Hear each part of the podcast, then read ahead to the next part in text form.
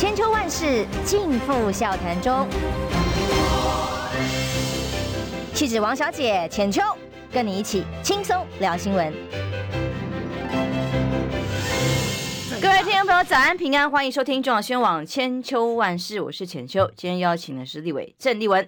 大家好，我还在喝我的早餐。大家早，这是我的绿拿铁。是是是是是，你看我今天穿元气，元气啊！大家不要灰心丧志。健康的早餐，哎，大家还是要抱有乐观把自己的身体顾好。哎呀，不要苦中作乐。但因为今天哈，好多话题可以聊。我蛋的东西，我也实在是觉得离谱到家。但我们来聊，真的是铁蛋嘛？那陈吉仲他所编导的导的戏啊，翻车翻到。爆炸！那当然，待会八点半，呃，郭台铭这里就会宣布副手的人选。哦，那等他，啊、对我我我觉得蛮好的，可以在我们节目后半段可能可以讨论到。很少记者会要宣布八点半的。那配合我们节目时间，记者会啊，对对对对对，所以非常非常特别，记者可能都起不来哦，很特别。好，那总之这个八点半，待会我们会来讨论。但我想要先，既然如此，我们先从中时这份民调看起，实在是非常的有趣。就我不要说有趣，如果这事实是这样，也蛮好的。但问题是，真的是这样吗？我来看看，光就这份民调数字所展现的出来的数字是侯柯配。赢赖萧配将近百分之九个百分点，哇，将近快到十哎，这已经是几比几啊？这已经是三十八点四比二十九点六，就是三十八，赖清德不到三成哦，三十八比三十的感觉啦。嗯，然后呃无反应八九无反应不知道什么意思，都无反应，没有什么叫没反应，还有个选项叫无反应是二十四点七哦，但是都不支持不投票投废票的七点二，所以无反应。我就不知道，很少看到民调里面有个这个选项。不表态的意思啊，好了。不表态可以，但但不表态跟都不支持另外两个。九点六的话，等于是六十八。嗯嗯嗯，等于是六十八，表态的是六十八，不到七成。但说实话，我其实也没有发现，是我们里头一位美声主播、甜心主播。张庆玲小姐发现的，在这份民调数字里面，她写了两行字分析，说：“哎，难道只有柯侯配会赢吗？你看看啊，刚刚跟大家告报告的是，在这份民调里面，侯科配是三十八点四哦。可是他有两句话告诉大家，那请问没有柯侯配的调查选项吗？有的，在这份民调里面，柯侯配是三十八点九，比侯科配赢了零点五个百分点，但是因为只。”呃，在误差范围内，所以可以说是一样强，所以他就没有特别提，他就把这个图只做侯科配的选项，标题只做侯科，没有做科侯。哎，这个图也都是说哦，侯科配强，但是默默在里面藏了说，在他的这份民调里头，因为通通都是有市话哦，他说最新电话簿，我还好奇一下，哎，最新电话簿是在哪里找？很好奇，他是这样形容的，我是真的按他自己我我原原句哦，都是他的报道里面的内容，最新电话簿里面。市话找出来的调查模样，告诉大家，就是侯柯配最强，可以接近百分之九，赢赖清德将近九个百分点。可是默默藏了一个，是其实柯侯配更高，就是了。好，这个母数是一个一个选项，因为最近各种民调都有嘛，这是最近唯一一份。他有写说他问了几份吗？呃，一千零，我看到一千零呃标准多位，反正大概一千份多一点点。我刚刚现在一时找不到，但我。早上是有特别注意到的.哦，所以在最近所有民调里面，这是一份最乐观的民调哦，其他没有任何一份民调是这样子的数字啊、哦。但是昨天其实有做过其他民调有做过抠侯科配科侯配吗？我都只有看过三咖都四咖都的有哦有.但是呃结论都不一啦，大家落差会非常大.这就是现在最大的问题。如果只是依据现在的民调数字，大家要来谈的时候，就会觉得不对呀、啊。在我看到民调里面，我最强啊。在你看到民调里面，你最强哈、嗯，每个人都这样讲哈。哦，对，所以说他用民调数字来分高下来谈，接下来像现在最蓝军最常说的是十月份的整合的话。哦，如果是按照这个的话，要怎么谈？因为我要先沿着这个话题，让郑丽文委员先澄清一下，因为昨天他在网上一个节目上面好像被误导了这个报道方向，跟这样怎么配怎么配，你配谁我配谁，到底要配新菜还是配萝卜啊？来来，您先澄清一下。应该这样讲了哈，就是说呢，昨天我上光晴的节目哈，那么我上完了之后呢，我就看到有媒体呢下了标题，标题叫做呃郑丽文说。郭科佩是唯一胜选的可能，就是打赢赖清德的可能。那我当然吓一大跳啊，因为我从来没有讲这句话。就是我今天特别想要澄清，虽然其实也没有几个媒体报道了，可能我不讲大家也都不知道，但是因为我看到后来三立也引用，那我就有点担心哈，所以呢，我就想说还是需要特别澄清，而且我觉得我应该要学习浅秋，因为我看到浅秋最近讲话都非常的。呃，平和，可是呢，都讲得很清楚，因为很你很担心 引起大家不必要的误会，衍生的解释，不必要的解读，下乱标这样子。所以呢，我最近看了这个浅秋的表现，我觉得我应该要好好学习一下。然后，的确，现在的环境非常的混乱。那如果你没有从头到尾听完我的广播的话，你很可能就会断章取义。那我昨天是怎么讲的呢？我昨天的讲法是说，在七二三之后。我就在浅秋的节目里面讲了。那接下来，如果大家还想要寻求整合的话，每一个人都要问自己愿不愿意当副手嘛。好，答案其实很快就揭晓了。到目前为止，似乎也没有松动的迹象，就是大家都不愿意当副手。所以呢，我也呃。稍微解释了一下，就是说也不是解释啦，我也稍微提出了我的疑问哦，因为我觉得要侯当副手也很不可能，要柯当副手也很不可能。那今天因为做了侯柯配跟柯侯配，那我可以理解，就是说感觉上这一段时间支持侯友谊的朋友们都非常期待能够侯柯配，因为如果整合成功的话，就有胜选的机会。但我觉得不管是侯柯配、柯侯配，都可能性很低。那我只是在讲说，当副手唯一我可以想得到还有那么一点点可能的是郭科佩，所以我就讲了为什么郭科佩有可能。但是我不是说郭科配是唯一有可能胜选的组合，这两个意思差很多，这样大家应该听得懂吧？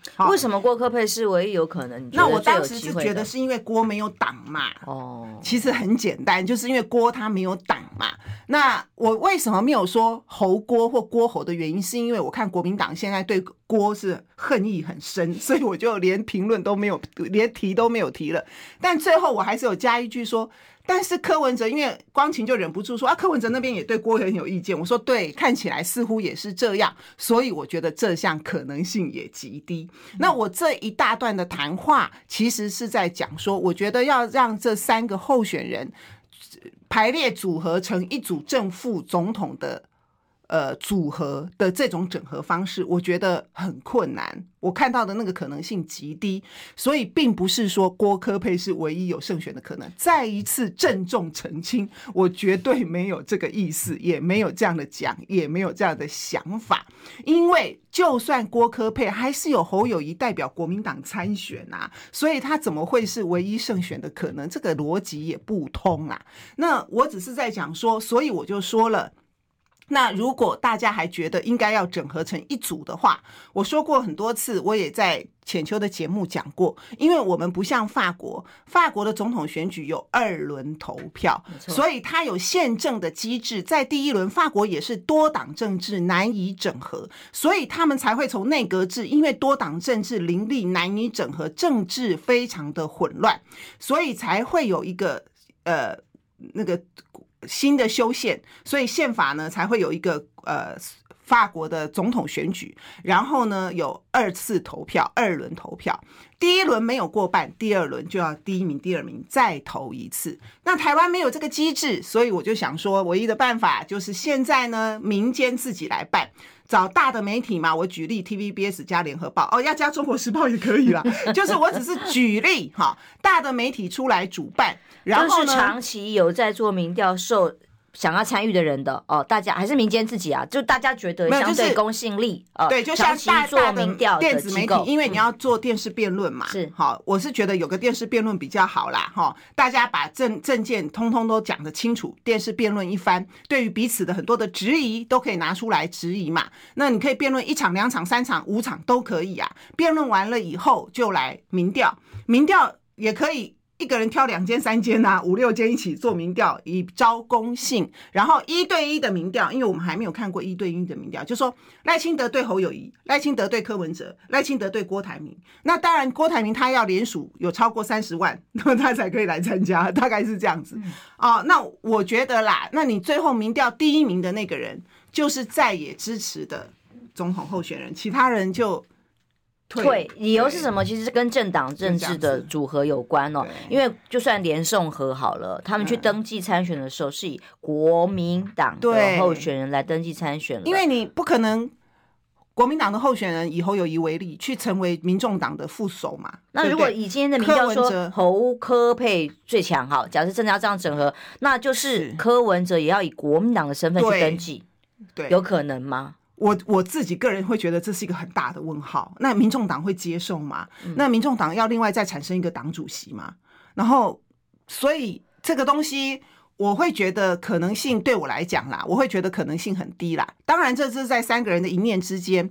那会谈到这个的原因呢，也是因为最近呢，你的前老板韩国瑜又被拿出来讲说要当汤抠嘛。那我的意思就是说，他要当汤抠，问题是说，如果这三个人。对韩国瑜都会非常的礼遇，也会很有礼貌，大家愿意谈。但是你实质上要有一个结论出来说谁正谁负，我还是觉得非常困难啊。对，那当然连送国清和的时候也有他另外的机制，只是结论的确是让亲民党直接消灭了啦。啊，几乎了嘛，哦，虽然它还存在，但所以你可以看到黄珊珊就很反对，对他就是担心会像亲民党一样，但也可以像国共和当年一样啊，共产党 不是吗？所以就看你怎么去在这个机制上，虽然有这样政党政治在登记上的一些门槛跟规定哦，那是不是有一些可以保障担任副手的权益的办法？那就可以谈嘛。那但是当然我们都知道这个机制有多难，很难呐，如登天台。我其实本来也没有很想要多谈这个题目了。哦，因为即便是我说的，呃，公正大媒体，然后办公开的辩论，然后大家各找两三家，然后加起来五六家的这个民调公司做民调，然后来决定正的是谁嘛，然后由正的自己去挑副手啦。哦，如果其他两名愿意当副的也也很好，嗯，那如果不愿意，他自己挑他喜欢的嘛，对不对？我我昨天还开了一个很不道德的玩笑。我刚刚也在跟浅秋开这玩笑，我就说，其实我出来讲，大家也不会理我啦。那如果今天韩国瑜出来讲说，你们谁当正的，我就是那个副手的话，大家都来参加了。这个要问韩国瑜先生，大家就就争先恐后来参加了。不过纯属玩笑，不要再给我下标题了，因为我猜不可能。对，不可能，所以不要再下标题了，不要再。没有听到前面，没有听到后面，因为节目总共是一个小时长的时间，嗯、所以不要只听其中一小段。记者工作也是挺辛苦啊，整天都在听啊哈。对，所以所以我没有讲郭科配是唯一可能胜选，嗯、因为我也不是这么想现在就有人朋友问我说：“你为什么觉得是郭科不是柯郭？” 就不是啊，哈？为什么？因为郭不可能愿意嘛，他只有四年嘛。他只他没有要我，我有解释过，就是说郭他并不是他。你认为郭是不愿意当副手的人？那如果现在没有任何配的结果，他不，啊、他不就选到底了吗？我也不知道他会不会选到底啊。就因为如果照这个逻辑，他 他就是我顶被做得一秒哦，我就要做正的。如果我不愿意当副的，因为郭的意思是说，他是为了逼大家整合，他才宣布参选。对，我听到是说，第二个选项不是副手，第二个选项就是他就不不玩了，他就不做任何位置哦，可以支持其他会赢的。的组合或人选等等，那很可能我在想嘛，那他的想法一定是说，第一个他必须拿到门票，我可以跟你们两个平起平坐，不然你们两个凭什么觉得我凭什么跟你们参与这个游戏嘛？所以我必须要联署嘛。那第二个就是说，他还是呃同意，因为他自己讲主流民意大联盟啊，他是他主张是要整合才会胜选，不整合不会胜选嘛。所以如果到了十一月初还是没有办法整合的话，那照理讲是不是他就应该要退了呢？我不知道啦。我也不能帮他讲，所以我们从旁边，我从旁边看他的逻辑应该是这样。那如果说，呃，到了十一月整合出一组人，而这一组人不是他的话，他也应该要退嘛。但是他争取整合出一组人，这一组人是他的机会嘛，应该这样讲吧。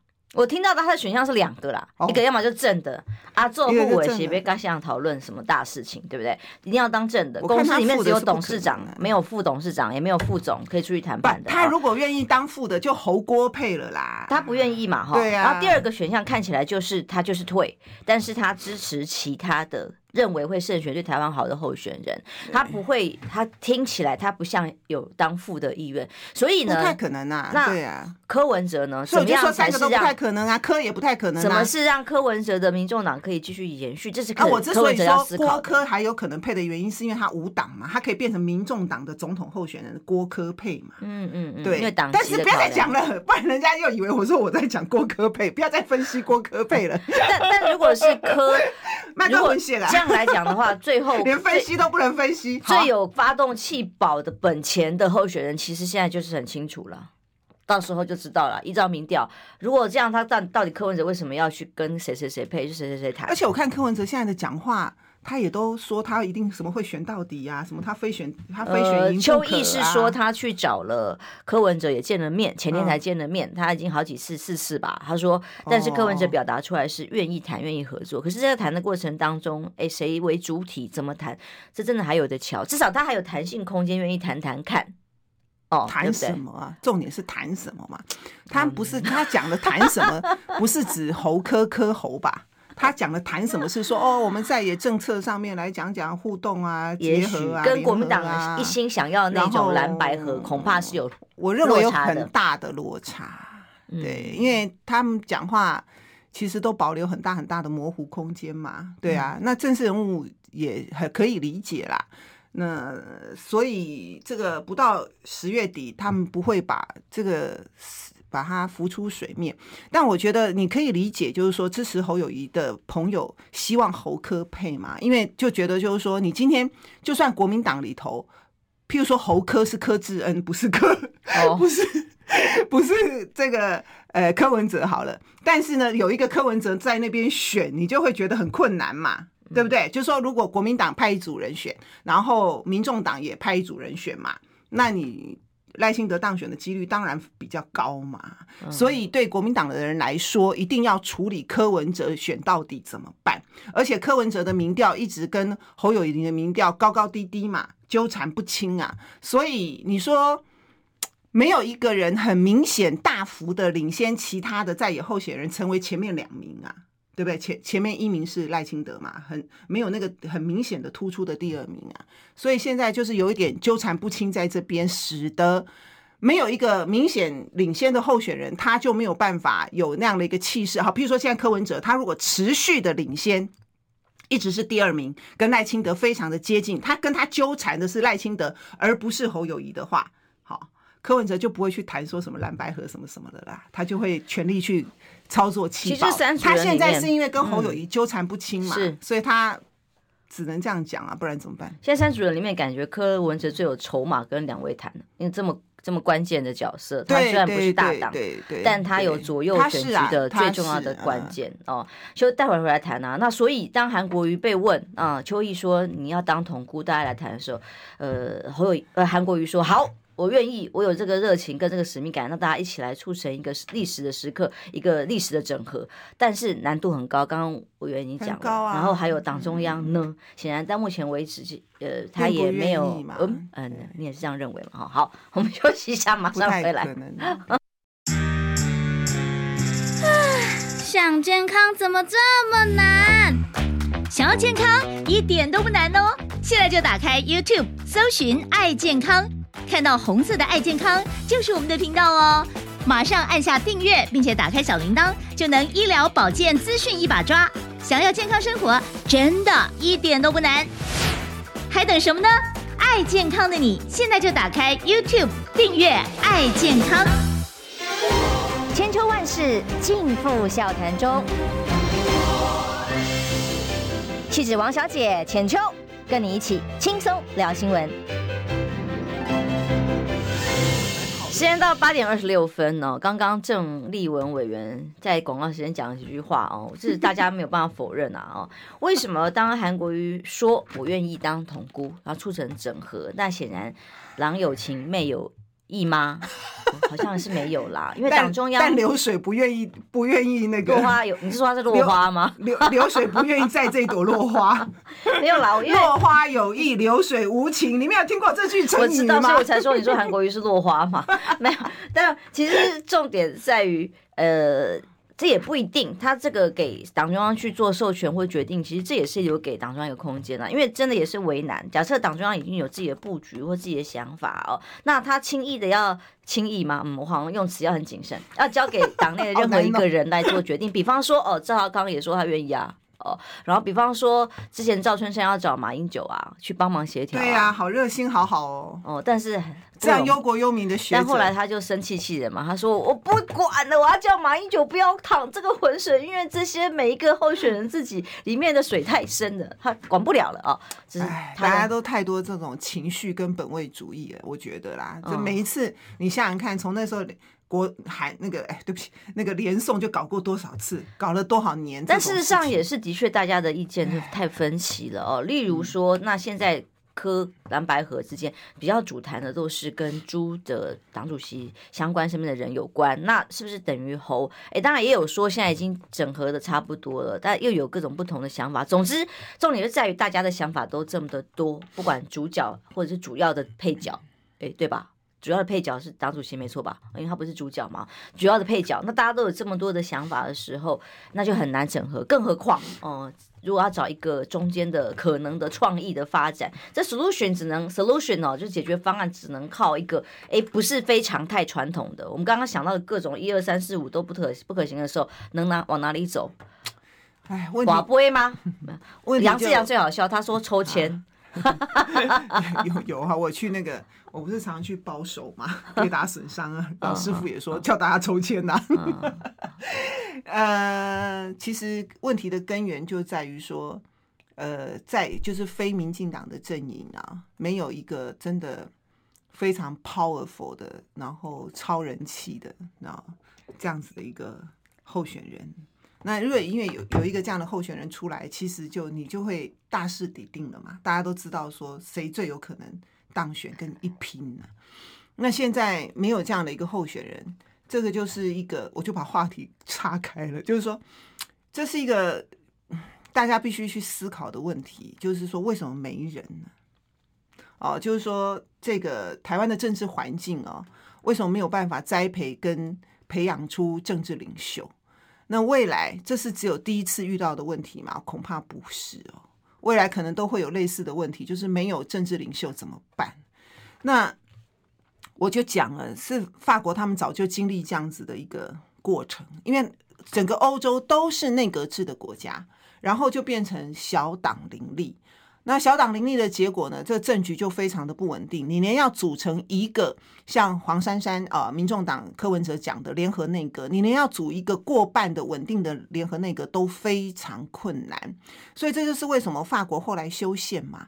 那法国修修宪就后来就还曾经出现过九左左右共治。那选总统，那选总统呢又两轮投票，就是逼你要合作。那我所以我就在讲啊，我也希望台湾能够出现一个马克宏。马克宏就是你说不清他是到底是左派还是右派，然后呢，他可以变成就是说左派右派都能够共同支持的一个比较有有比较务实啦，年轻的新一辈的政治人物，而不是被绑在旧有政党的意识形态窠臼里面。那过去法国它的左右意识形态也是。如同鸿沟般很难跨越。那当然，他们也跟民台湾有一点像，就是说他们很担心极右派的候选人啊、出就是胜出少数而赢得政权，所以最后他们还是选择了不不是大家都把马克宏当做第一优先最喜欢的人选，嗯、但他是最后大家能够妥协、共同共事支持的最大公约数。烂苹果理论。那否则的话，你就会变成是。极右派法西斯的候选人当选法国的总统，后果不堪设想。那既然民进党其实也是有非常明显的一个法西斯的倾向，呃，非常极右的这些主张跟做法。所以这也是为什么老百姓受不了的原因，然后再加上他们吃相很难看。那最近这个蛋实在是让大家想拿这个蛋去砸总统府，或去砸农业部，去砸陈其重，太离谱了。那你就想说，台湾为什么会堕落成这样？这样的人还能够继续当部长？啊，民进党的人真的是民进党的选民，你们真的可以忍受不能换一个农业部长啊？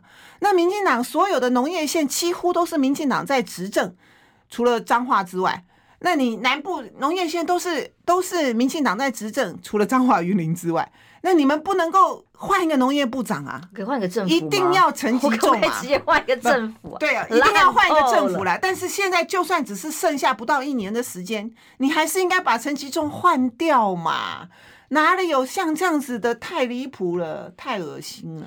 对，我们待会马上就来谈蛋。总之，在这一波呃，显然谁出来当所谓统姑这个阶段都很难呐、啊，甚至也不会。当然，现在现在已经没有这个机会了，嗯，没有这个机会了。我我觉得还蛮难的啦。那就是说，虽然现在国民党一直试出。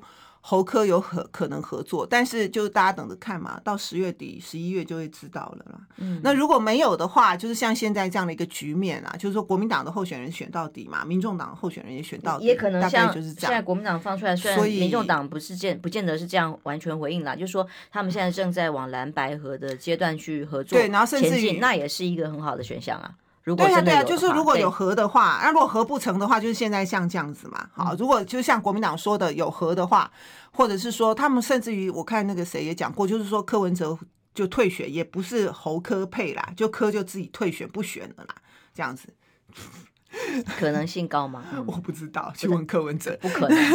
党纪处分的话，哦，对于你们现在党内的委员们跟地方派系的影响如何？你反正没差了，你从以前开始就没差是吗？不是，因为我觉得现在的问题不是党纪处不处分的问题，而是没有人可以支持的问题。就是说，对国民党的人来讲，我们当然就支持国民党支持的候选人呐、啊。对我们来讲是很单纯啦。但是问题是，你说的那些这些有不同思考的人，就是担心选不上嘛，选不赢嘛。那选不赢，问题是。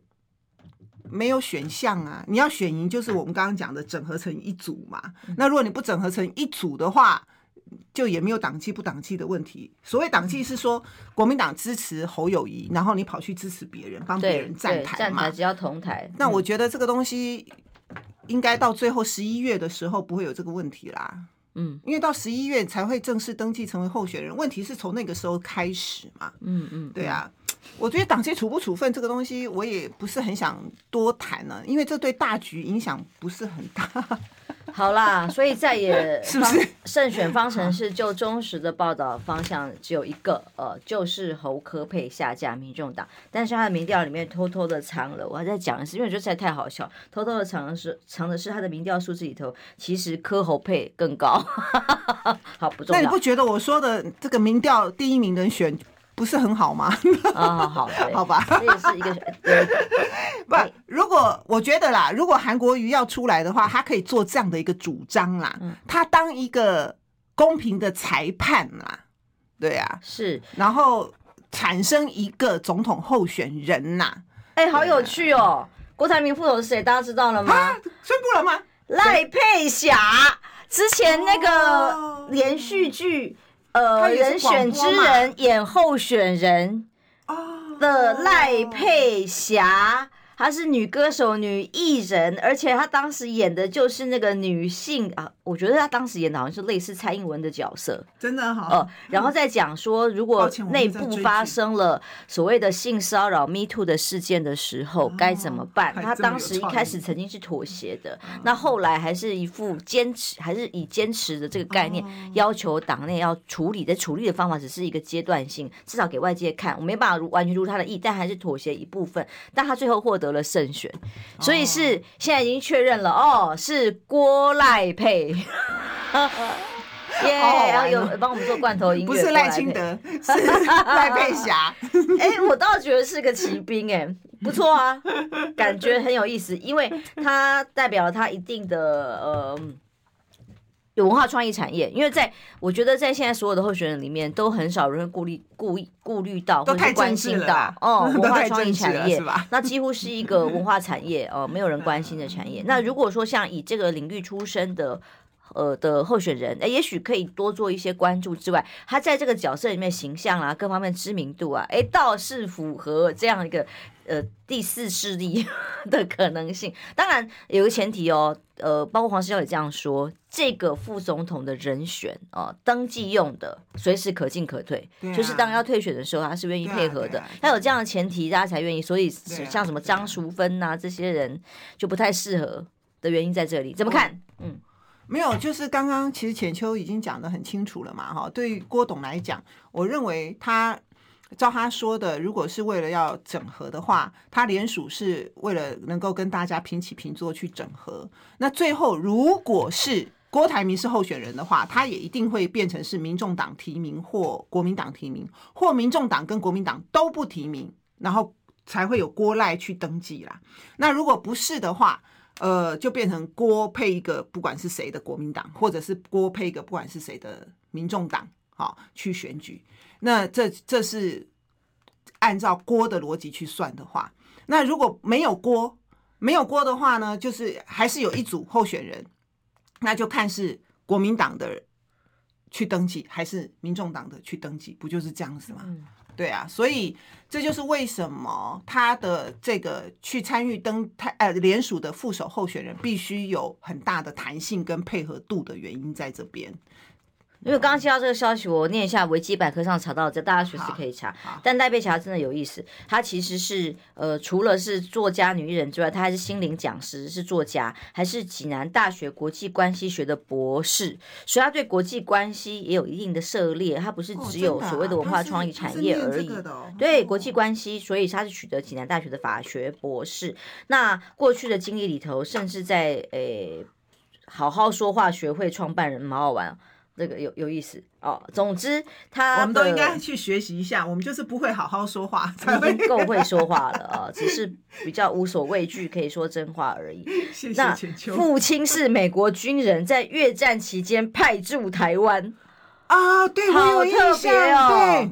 那妈妈在美国将军家里担任保姆，哇！认识父亲未婚生子产下赖佩霞，然后之后爸爸就被派到越南去，好有故事哦。然后后来才知道越到越南才知道赖佩霞出生，越战结束回到爸爸就回美国了，结果是妈妈独立抚养他长大。哇！哎，请问一下赖佩霞几岁啊？呃，对不起，让我仔细看一下，我都不太好看，好意思看女生的年纪，她是六十岁。一九六三年，那还算年轻啦，很有意思哦。大家觉得这个人选怎么样？蛮有意思的，对不对？很有意思，我觉得很有意思，蛮清新的一个人选，还蛮想听他出来讲话的。对对对对对，他在戏里面的角色大家都看了。然后未来选，就是说在选举的活动里头，我还蛮蛮蛮好奇他会，因为他的语言一定跟我们政治人物不一样，对，就会很清新。或许，或许。对啊，哦，而且这个人选真的不错呢，他很特别啦。他算是在他的人生故事里面非常的特别，很励志的特别的人生故事哦。复兴美工毕业，十六岁在餐厅自弹自唱的时代，十八岁成为歌手出道，然后后来开始有心灵作家啦、音乐作品啦。那他什么什么时候再去念书的啊？他是后来才再去念书的，哦，嗯，好励志的一个故事，哦，对对对对对，所以我觉 得这个是一个蛮好励志的一个故事哦，没有错没有错，就说单亲妈妈带大的孩子，对，哦，然后他人生真的是很丰富的经历，这样，嗯，很特别哦，他他最后出版了一本书，叫做《二十年修行告白》，哦，他有做修行哦。对，所以他也有这种宗教心灵的概念，然后好好传奇哦。我看每次觉得好好玩，然后跟父亲不不跟他的太先生先离婚之后，哦、之后又再婚，同一个老公吗？哦，对不起，他是先生，我看错了，抱歉，这个原谅我，因为我这来不及做功课，表示我事先真的是不知道嘛。然后所以只能这样说，就他另外再婚之后，孩子才改姓谢，那他的女儿因此姓谢，她是艺人隋唐的婆婆哦。原来如此，是哦，好有趣。好了，我们两个八卦的、哦，那隋棠要不要出来帮他站台？有可能呢、欸，非常热闹的选战、哦、开始有点不一样的元素要出现了吗？对，那终于终于出现美女了，不然他们哦三个人可以去比赛，谁比较所以接下来的选战可以除了烟硝味，或者是互相呃攻来攻去之外，可以有一点不一样的味道嘛。如果有不一样的议题跟政策可以讨论哦，也是蛮好的。好，知道了这个之后，我们待会最后一段来谈蛋了哦，因为我就是在等这个消息出来之后，就要谈这些离谱的蛋，把我们台湾的人的人命放在哪里？到底要过期多久？是一个永远不会过期的铁蛋吗？然后铁蛋才可以有这种期限改来改去，爱怎么样是怎么样，还喷莫名其妙，我的天哪！哦，然后被老农说根本就没有，那是骗人的。对，我这连这个老农你怎么可能农业部会去？堂堂农业部的官员出来跟我们讲说，这个保存期限可以到一百二十天，是因为它有喷蜡。是啊，这是真，这这 是这个官员为什么这样出来讲？那陈吉仲受益的吗？陈吉仲不知道吗？是是是，他说陈吉仲叫他担下来的。好，我们休息一下，待会儿。这太离谱，太令人火大，火大，火大！真的是应该要强烈的谴责，这个官员绝对要负责下台，就要这个政府也完全失信于人，失信于人民。哦，马上回来。我关心国事、家事、天下事，但更关心健康事。我是赵少康，推荐每天中午十二点在中广流行网、新闻网联播的《听医生的话》。我们邀请到的都是国内数一数二的医疗权威，给你一个小时满满的医疗资讯，让你健康一把抓。除了收听以外，还要到 YouTube 频道上订阅 I Care 爱健康，按赞、订阅、开启小铃铛，爱健康三支箭，一件不能少。千秋万世尽付笑谈中，气质王小姐浅秋，跟你一起轻松聊新闻。来，闲聊八点四十四分。有看《人选之人》吗？我有哦，我是真的是为了要追那个 Me Too 相关的议题，我不看不行。Oh. 那当中的候选人。剧里面的候选人赖佩霞现在在电视上恭维了，他现在变成了郭董的副手提名，到时候因为要联署，一定要登记个名字哦。而且我刚刚看到他，虽然现在不太清楚，大家可能比我清楚。他这样，哎、欸，他会不会他出来之后，大家希望他选到底啊？哎、欸，我觉得是一个奇兵，一着奇兵。哎呀，反正整合更啊嘛，什么不好说。但总之，在政坛里头，真的需要一些不一样的语言跟不一样的选项。哦，这个是好事。我刚刚看到他在宣布自己为什么要出来帮忙站这个台的时候，还很激动落泪了啦。哦，为什么激动落泪？我们看真的看不下去，真的很激动啊！哎，我会不会又提醒大家，你们大家都跑去看，然后都不来看听我们广播？不行，要听一下啊！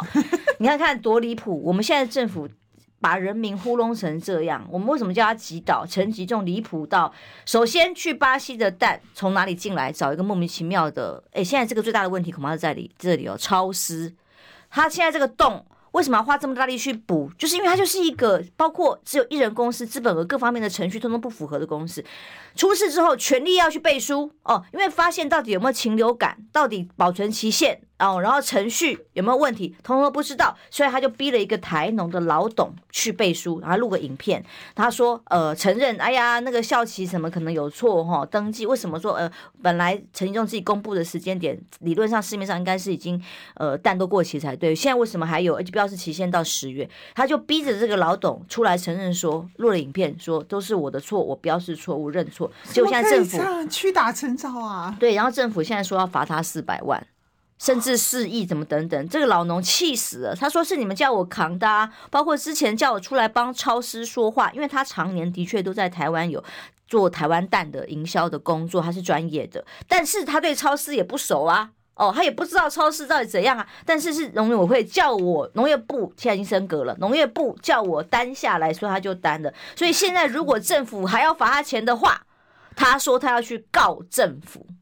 告啊！太可恶了，真的太可恶了！怎么有这么可恶的官啊？这么可恶的政府啊！你想想看，事实上，按照政府的规定，这这一批蛋八月二十三号的时候，八月二十三、二十四号的时候就已经到期了。可是他拿去架上卖的这个是制造日期是九月六号，所以他九月六号那一天。台农就八月二十三号之后，台农才把它担下来洗选那一天嘛，他重新洗选那天是他的制造日期嘛，所以换句话说，就是农业部说的，他们这个蛋销不出去，销不出去之后，最后就找来台农，希望他到架上去卖嘛。可是他给台农这批货的时候，根本这个蛋恐怕就都已经过期了嘛。嗯，那对台农来讲，他的。呃，标准的规定就是他所习惯的规定，就是说我洗血那一天就是制造日嘛，在台湾的蛋是这样子，然后一个月，所以我就标十月五号嘛。可是问题是，这不是台湾的蛋，这是进口的蛋，所以他之前已经过了三四个月的时间了，但他不晓得啊，台农不晓得啊，对不对？政府给他这一批蛋的时候，已经九月份了嘛。所以怎么会有这么黑心的政府啊？那超丝跟政府是什么关系呀？所以你今天超私，照理讲这个损失是超私要去承担的啊？为什么政府还要帮忙超私销货呢？太怪了，这单位一定有很大的问题，就是啊，一定有鬼。所以超私不能够承担任何的风险。哎，我进任何的货，什么货都一样啊，衣服啊、鞋子啊、任何餐具啊，都一样啊，钢铁啊。如果卖不出去，你本来就有你的风险嘛，你一定是有订单的，你才收嘛，对不对？要不然就是你有订单的，你才收。那不然的话，就是这一批就是政府已经跟超市买下来了嘛，那就是政府的问题了嘛。所以你今天这个政府为什么会去找超市做这整个不合理的过程？那你但既然过期了，你就是要。销毁呀！你反正你本来就是开国库的国库的钱买的。哦，这个老板说是这样的，因为你进来之后给了我这批蛋，叫我要处理，我就帮你洗选，帮你处理你这些蛋，但是你没有给我任何的时间。对啊、或者是没有给我任何的规定，好，我要怎么定？因为你进来时间，他你啊问你们，你们也不知道，所以我只好就照着我国内的生产标准一个月的时间来定嘛。那可是现在刚刚有人在讲说，这个老板又改口了。我其实可以理解这个剧情有可能怎么发展，因为压力太大。太大。你想看他过去其实标案从高雄被找出来，他在高雄拿了大笔的标案哦，这些标案过去也。就他勤勤恳恳工作，不管男女都一样啊，大家勤勤恳恳工作，拿政府当然也是合理正常了啊。然后有没有只要不图利都没有问题。可是现在压力一定非常大，当他这个新闻被一脚踢爆开来，踢爆了陈吉仲的真面目的时候，大翻车哎、民进党政府能不追杀他吗？一定的，你把他吓死。对啊，民不与官斗啊！我跟你讲，嗯、而且以后他这个东西要恐吓他，要收买他，都都有可能啦。我认为会是双管齐下啦。好，那么在这种情况底下，你要老百姓说实话，当然是非常非常的困难。这也是为什么我们要有吹哨者保护吹哨者的法案的原因嘛。那好，那现在这个老董说的话，那就看你他这中间一定踢爆了，就是我刚刚说的嘛。你这批。蛋已经过期了，你为什么不把它销毁呢？你为什么非要把它消化掉呢？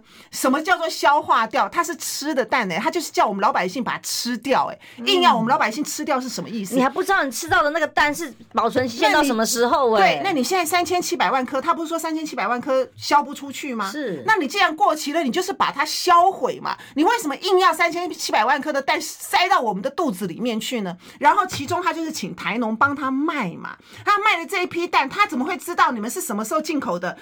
已经放在仓储放多久了？冷链放多久了？放在海关放多久了？它已经放在海关。如果按照陈其仲说的说法是正确的，七月十七号最后一批到的话，所以在海关已经放了一个多月了嘛。其实理论上应该是在国外先洗选之后再进来，对啊，就会有明确的时间点，还有洗选后程序也比较不会有细菌什么积食什么感染。它不是，它是把它进来一批随便拿，我这种我进拿啊，你有没有平时这边我进拿？进来之后再找厂商帮他洗选。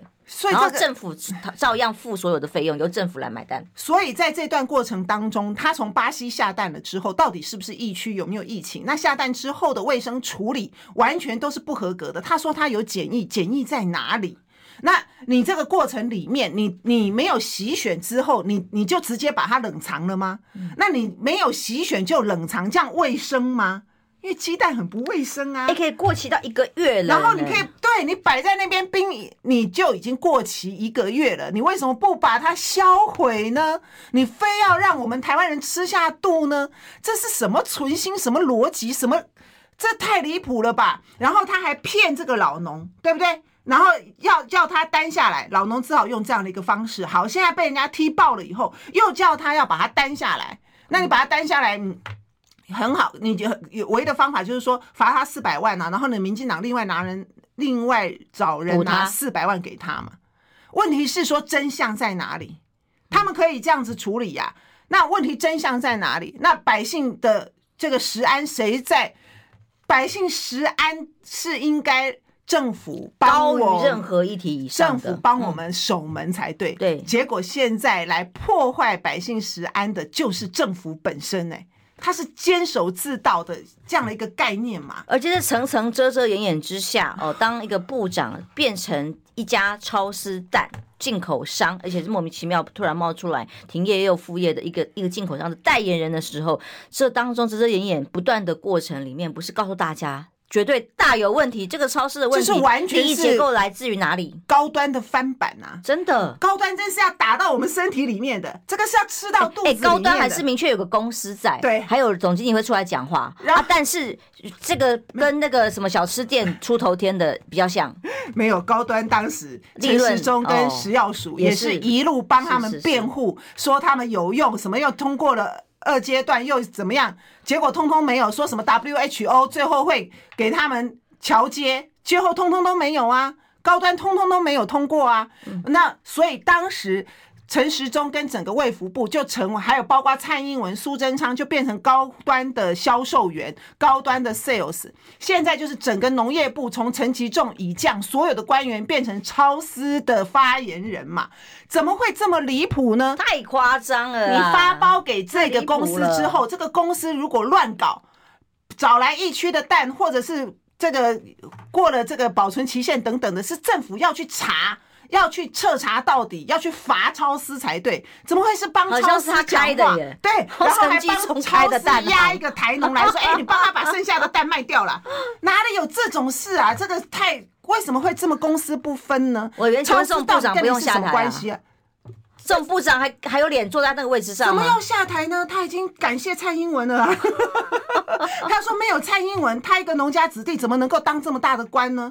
应该说没有蔡英文，他这么无能，这么不适格，这么无耻，这么这么垃圾，怎么能够当官呢？就是因为有蔡英文这么烂咖才能够当官嘛，就是因为蔡英文他这么无能还能当官嘛，就是因为蔡英文他这么无耻还能当官嘛，就是因为蔡英文他可以让我们台湾的农民果农养猪的养鱼的通通没有生计，还可以继续当部长啊。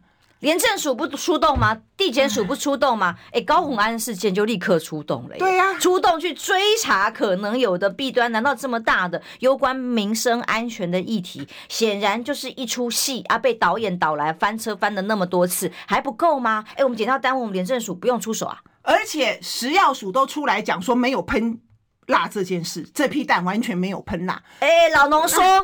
不不，食药署说有喷蜡，所以保存比较久。老农说没有，他拿到的蛋没有。农业部说有喷蜡，农业部说有喷蜡，食药署说没有。对，食药署说没有，老农也说没有。对，所以食药，所以农业部根本就是瞒天大谎，这样子撒呀。那连自己食药署都说没有没有喷蜡了，那请问一下，为什么这些官员都还不用彻查下台呀？台湾怎么会到二零二三年了，还在上演这种明朝、清朝时候的这种蛮憨无能、贪腐、指鹿为马的戏码？难道台湾人弄不弄不捌字吗？弄不读册吗？水准有这差吗？会使让这款这样无水准的官官员咱继续给咱糟蹋嘛？真正是糟蹋啊！线上朋友说是怎么只是下台的可以解决？这根本就是要抓去关。对呀、啊，一定有一定要查的嘛！弊端，政风处通通可以关门了，剪掉都在干什么？都去查高虹安的，法院都是民进党开的，民进党真的是堕落到了，真的是十八层地狱底下了，了完全 晚上睡得着觉吗？真的是，那你这些民进党的立法委员们都不敢吭一声啊！哎呦，太烂了！选你们这些要干嘛？你们的选区如果现任的立法委员是民进党的话，应该打电话去把他骂爆，说再也不投你，这辈子永远不再投你了。有没有民进党自己的委员也出来监督一下？因为毕竟在野党人数少，随便被碾压。像这种基本最基本，有什么事情比人命更重要？那么有没有禽流感啊？有没有过期？人民吃了会不会出问题？那么这件事情这么简单。却连这个把关都不做，我随便只要让你架上有蛋哦，还有更重要的哦，你如果你架上的蛋还看到保存期限哦，如果是蛋液呢，加工后的产品，那个蛋液打打到各种的加工食品里头，根本没得把关，早就吃下肚了呀。而且还有后面还有多少？为什么台湾的鸡三年了都不生蛋啊？是为什么台湾三年了都缺蛋啊？时间到，拜拜。